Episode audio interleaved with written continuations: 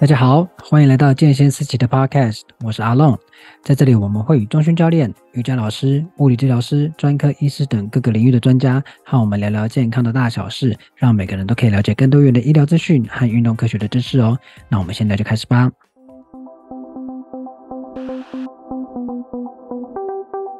好，各位啊，你有在重训吗？重训里面有很多很多的不同项目呢。那有一个是，呃，你长期在重训一定会做的事情，叫做大重量的训练。哦，就是大家会去测你现在可以做到最大重量是多少哈，一次可以做多大的重量。大重量训练其实那好处很多啦，那比如说一定是增加我们的肌肉量啊，提高我们的耐力啊，然后改善我们的体态啊，就是什么东西都可以变得很大，就你肌肉可以变大，你的重量可以变大。哦，还有一个就是你的受伤风险会变大。好，会讲这个，就是因为我们我在七月的时候看到一个新闻，就是巴厘岛有一个重训教练，他在做呃两百一十多公斤哦的那个大重量训练，他在做深蹲，然后这个蹲下去的时候，他因为撑不住那个重量，结果他就人往后倒，但是那个杠铃哦是往前的，虽然说有人帮他在后面帮他护着，但是因为根本就那个帮忙护的人举不起来那个两百多公斤的重量，结果那个杠铃把他。脖子给压断了，最后这个教练最后就是过世了。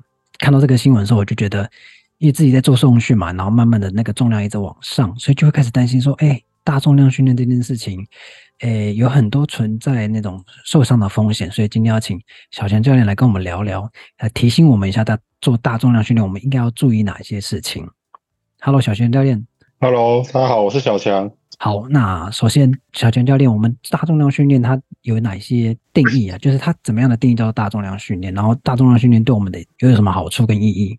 好，来，那首先对我们就是最重要的就是要谈这个大重量的训练的定义，就是它的多多重才叫大重量的训练。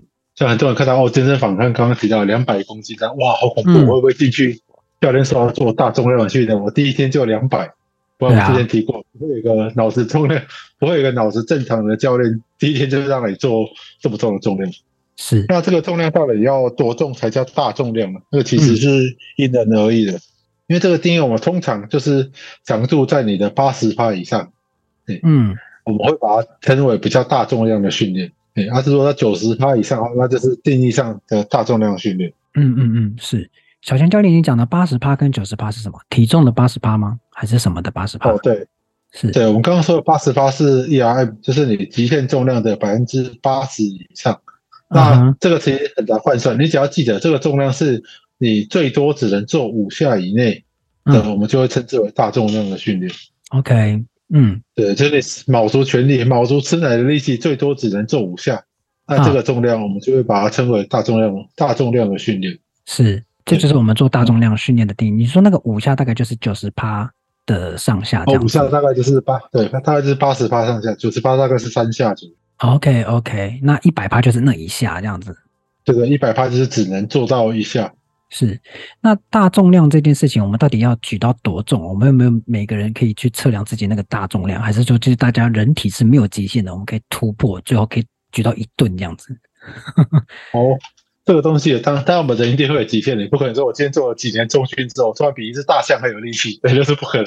就是你的极限障碍，其实每个人每个人的那个极限会不太一样。就是通常我们这辈子也很也很难到达人类真正的极限，因为后面要牵涉的因素实在是太多了。不过目前看起来，就是蹲到超过两倍体重的深蹲，你在持续，呃，就是渐进式的持续训练，在几年之后。大部分人应该是有办法达到，就是两倍左右的体重哦，所以它可以是一个目标，就是我自己的体重的两倍这样子。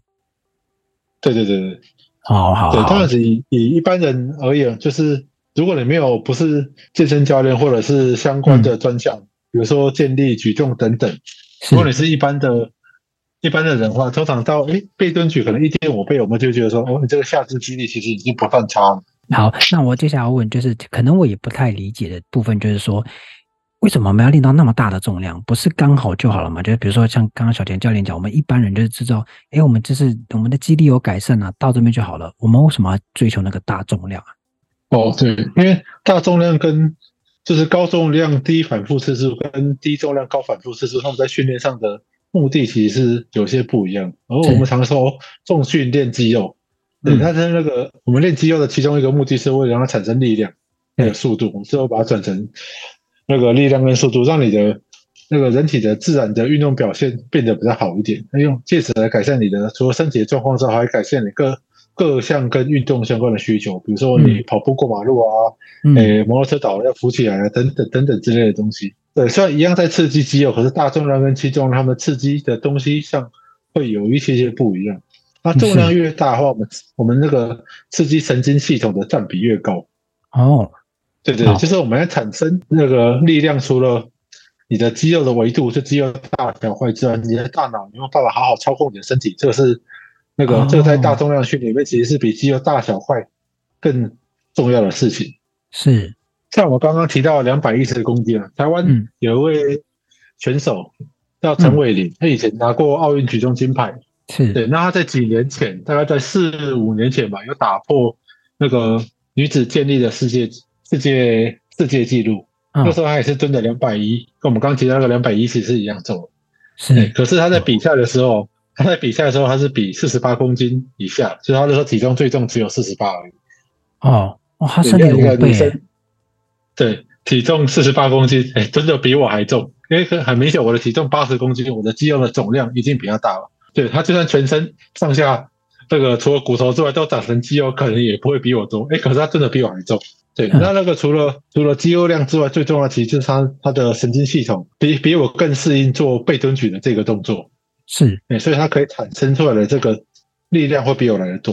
对，那这个东西就基本上是做越多，然后做越重，就会越容易熟练。就像一样，我们要丢棒球，看你叫一个健美选手肌肉非常粗，他上场丢棒球，一定丢了没有？搞不好还没有丢，丢的还没有国中校队的快。其实就是因为他的肌肉不会不会做丢球这个动作，所以产生出力量、速度这些运动本身相关的，除了肌肉的大小块之后，还会牵涉到神经相关的东西。那大重量的训练就是要协助你克服那些神经相关的阻碍。所以这个时候，与其说在练肌肉，其实不如说在练大脑。哦。就是说，你针对某一个专项在做大重量训练的时候，你会针对那个专项，你会越来越熟练，跟啊反应快速，以及大脑跟身体的连接会更强烈，你的身体的使用效率会越高。对对，没有错，没有错。所以这个就不是单纯肌肉跟肌肉大小有关系。是是是，所以练大重量其实不是专，只是要把自己练粗、练练快而已，而是总而言之练脑啦，练脑跟你的身体的连接。OK。但是我们一般人，如果是就是一般人，我们也不是什么选手，其实就是呃让自己的呃肌肉量维持，这样就够了吗？哦，如果你只是要维持肌肉量的话，嗯，那其实我们诶、欸，我们还是会建议，还会还是会建议你偶尔去碰触一下那个大重量的训练。是，算算一样一样，只举一下大重量的训练，好像比、嗯、比那个轻重量要来危险。但我们之前有提过，其实最容易发生伤害，其实并不是。重量大不大，而是疲劳啊，使用过度，对，使用过度啊，包括疲疲劳这些，其实都是受伤的相关因子。像我们在上一集提过，像你去跑马拉松，嗯、你的受伤风险竟然比扛杠铃要多好几倍。对对，那其实就是因为跑马拉松它的它的总疲劳度比单举做的、嗯、比大重量训练高非常非常多。你看你去跑马拉松随便都要跑几几万步嘛。那我们刚刚说大重量训练大概五下以上就算，所以我今天的训练次数，假如是哦五乘以五，我们也才做到二十五下而已。再来另外一件事情，另外一件事情就是挑战极限这个事。是，嗯，对。虽然我们说要做大重量的训练，可是并不是叫你每一下都去测看看自己可以举多重。嗯嗯。我们大部分的训练当中都会有所谓的保留次数。啊哈。对对，就比如说，呃，我们今天举五下，可是可是这个重量其实我可以做六下的，我保留一下，不要把它做满。啊，他的目的是，对，这样的目的就是怕你闪到腰。对，简单来说就是你在极限的时候，哦、动作就容易变形，就容易出差错。对，所以我并不会很长帮你完全推到极限，因为目前看起来做到力竭，其实坏处比好处多。除非你是建立比赛，哦、就是你是有这个比赛需求，建立或是举重，你才要。你才会知道你自己是真的可以举到两百公斤，还是两百零一，还是只有一百九十九？嗯，这个对需要比赛的人来讲有一定意义。啊，对，有一点意义。可是如果你只是练健康的一般人，就是你是你真的蹲深蹲，真的蹲一百是蹲一百零一，其实没有那么重要。所以对于这些人来讲，他的最大激励就是他的一下可以多少，大概就是概估。我比如说他的他的五下可以做一百公斤，我就用那个一百公斤除以零点八，那大概知道他一下大约知道他一下可以做多少。嗯嗯，那这是是不是真的到那边，还是少了一公斤？其实我没有那么在乎。重点我们是要看他反复。在经过训练的反复堆叠下，让他的运动表现慢慢往上追，并不是想要当下知道他说，哎，这一下可以举多少？嗯，我问一个就是比较专你的专业的问题，就是说，作为一个教练来说，你会怎么鼓励这种一般人？他到底要去设定怎么样的目标？我的意思是说，比如说我们刚刚讲到也，呃，像两倍体重这种大重量的目标，就自己两体重两倍。那我们这种一般人呢，我们需要真的是做到我们体重两倍，我们就往那个目标前进吗？对，你可以哦，这样你的目标，你可以以很多东西当目标，所以，嗯、呃，这个两倍体重可以是一个啊，比如说你十公尺的冲刺啊，跳跃的高度这些跟，OK，那个跑运动表现、跑跳力量相关的，对运动表现，其实你就可以把它当成目标。是是，是，甚至有些人想要把屁股练翘，我觉得那也是一个目标，没有不行。是，反正我们就练过，他屁股就会翘了。但他可能不在乎他的深蹲可以蹲多重，他在乎屁股会变翘。可是深蹲跟屁股变翘。这两件事原则上不冲突，而且是他们是相互辅助。对，理论上你一样在蹲，一样蹲五下，你十公斤蹲五下，跟五十公斤蹲五下，一定是五十公斤是一个更容易增肌嘛？对对对。对，那既然说呃，我们其实一般人可以设定不一样的重量啦，那你要设定不同的目标啦。那大部分如果说你有做大重量训练的话，那接下来要谈到的就是小学教练，我们有哪一些大重量训练的项目会有比较高的受伤风险？我觉得。受伤风险最高的其实就是只练深蹲、硬举、卧推这三种的。哦，你说只做三种？对对，就是应该说那个，诶，受伤的风险有几个？我们刚刚讲，第一个就是疲劳问题嘛。嗯、对，然后再来就是这个动作重量性不够啊，导致压力集中在某一些区域。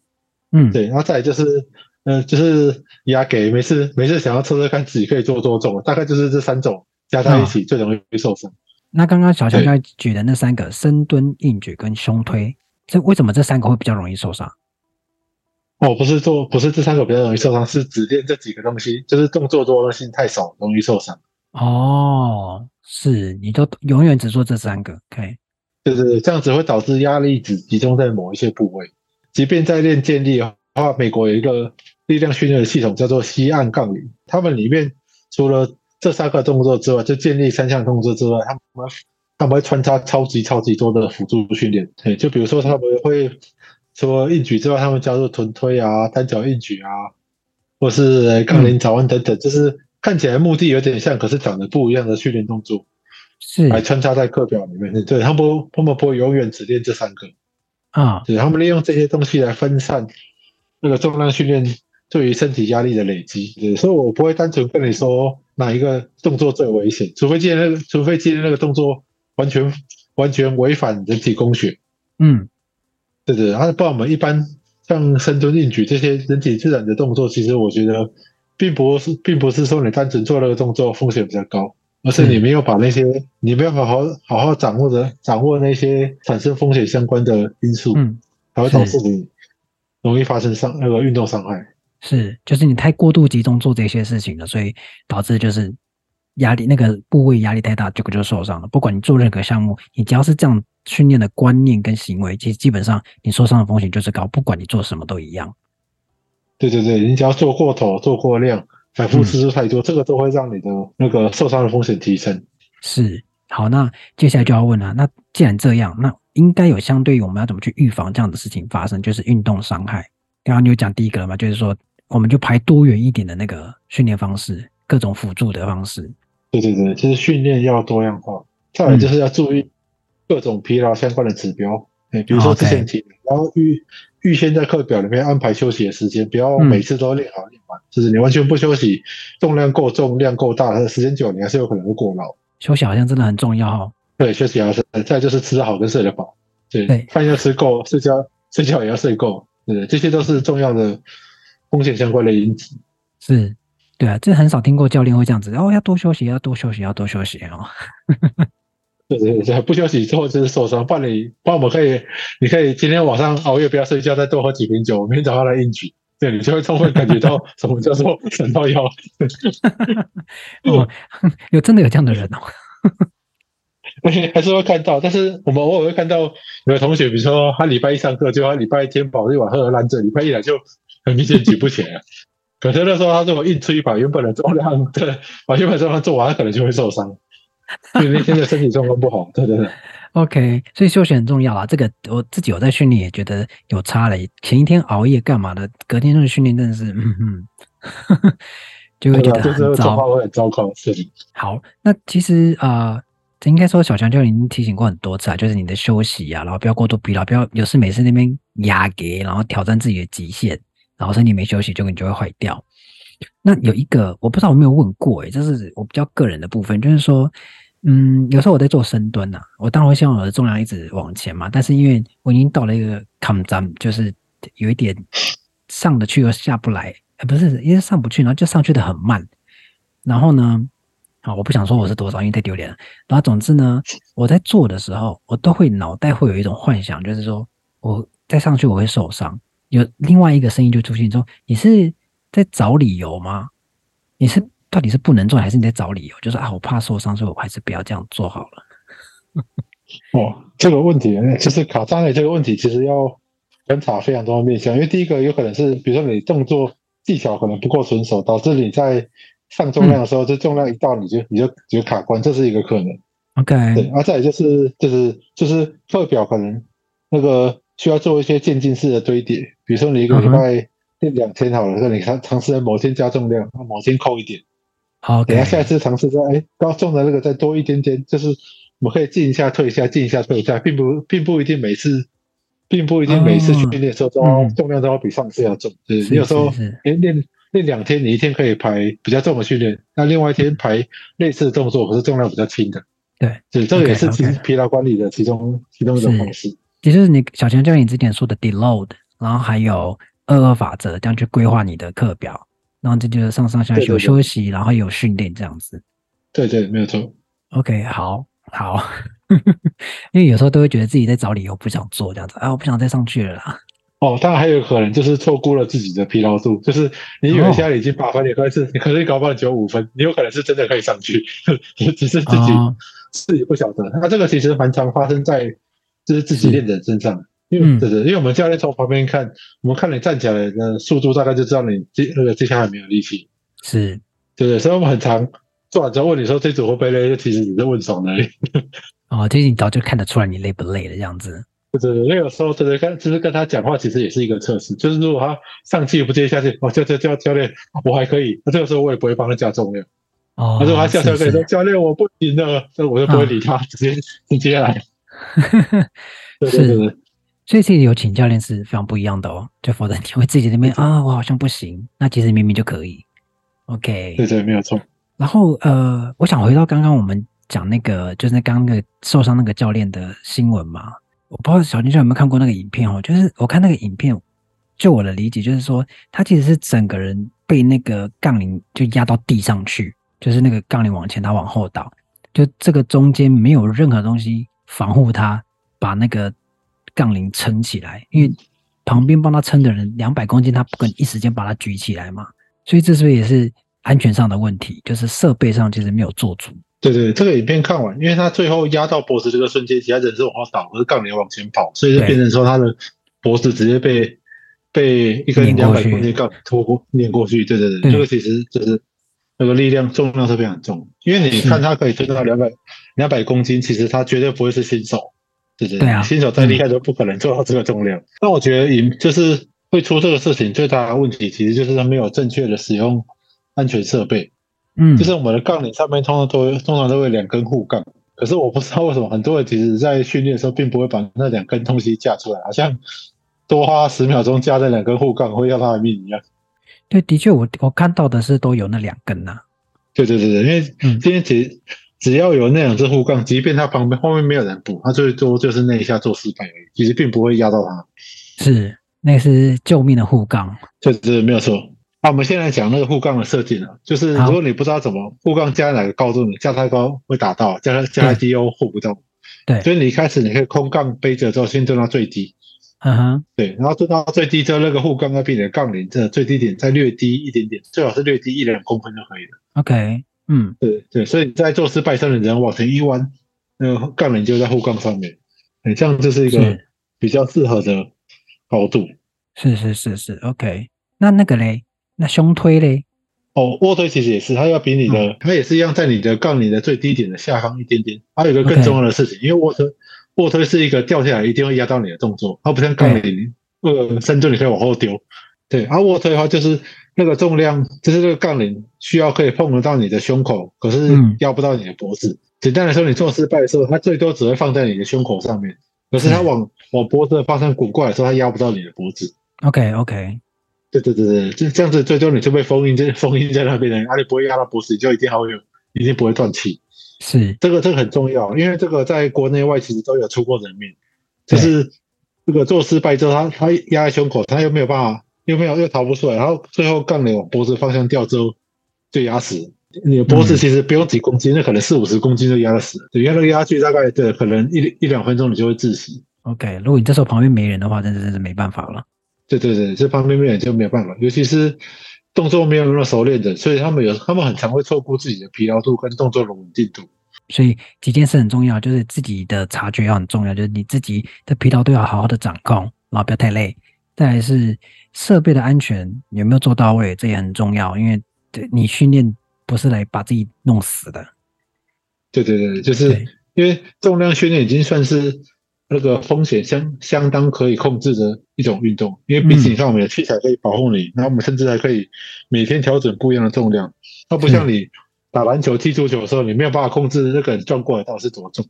对，对，所以重量训练其实已经算大部分风险都可以控制的一个运动。对，然后再来我们回到那个深蹲的影片，就是嗯，除了护杠之外，那个帮他辅助那个人，就是其他的辅助的方法其实有一些问题。因为在重量这么重的状况下，我们一般要护杠，我们会找三个人，就是有两个在旁边，然后一个在他正后方，你要把手插进他的腋下，然后往上勾勾住，在不行的时候，你整个要贴住之后，帮助他一起站起来。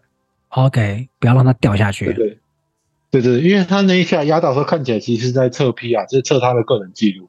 Uh. 因为我们在测个人记录的时候，并不是说像我们重量比较轻的重量，他可能做到一半不行，而我们可以协助他做完。但是其实我们在做很极限重量很长，你到一个点起不来之后会整个废油掉，就是整个掉下去。就是虽然他他他他那并不是说没力撑在那边，他是完全没有办法支撑之后就掉了。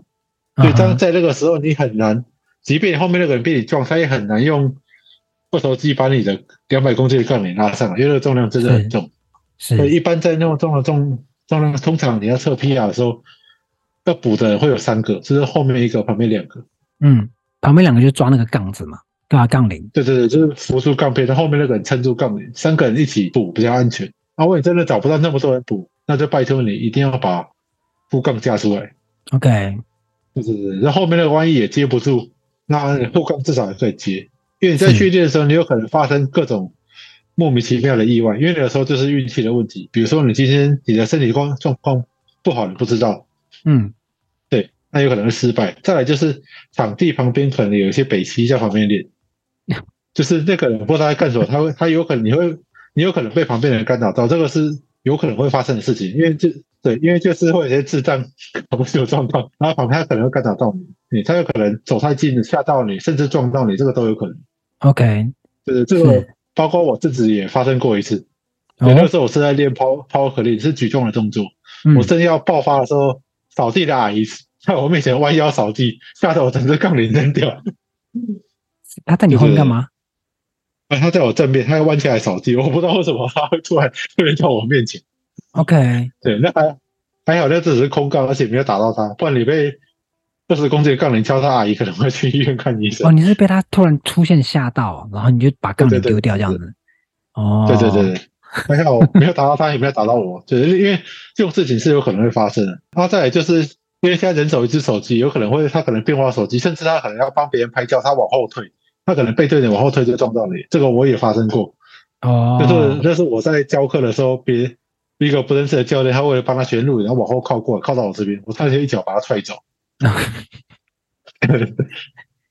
好的，就是很多很奇怪、特别的状况，就是没有办法预防了。对对对对，就是这种很奇怪的状况，你没有办法预防。所以当你被干扰到，或者你做失败的时候，护杠那个绝对可以救了你一命。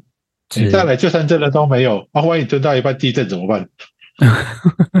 那这种事情其实不，是是，在台湾是有可能发生的吗？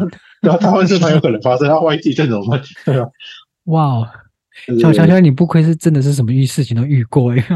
哇，你讲的这些风景，真是我想都没想过。是的，因为这个，这个，这个，包括地震，我是真的遇过。虽然是我学生在做，我是赶快把把杠发回架上，我们等等他摇完，我们再做训练。OK，对，天然障害也是一个受那个受伤风险哦，大家记得。这是没没有错，对对。所以，所以最基本的就是我们要把保护装置设定好。嗯，这样子，万万一你真的发生意外的时候，因为有时候，尤其是在动作技巧不熟的人，他有时候突然滑掉，甚至后面有护杠的，有人家护杠，他都来不及接。